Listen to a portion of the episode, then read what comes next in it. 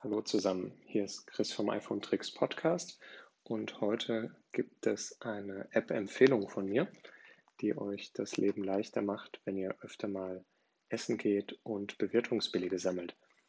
Mit der Bewirtungsbeleg-App, die heißt wirklich genau so, einfach im App Store suchen, könnt ihr Fotos von Rechnungen aus dem Restaurant machen und dann vollautomatisch den Anlass die Person, mit denen ihr essen wart und alle anderen nötigen Angaben für einen Bewertungsbeleg hinzufügen und euch das Ganze als PDF rauslassen, um es dann an die Buchhaltung, an euren Steuerberater weiterzugeben.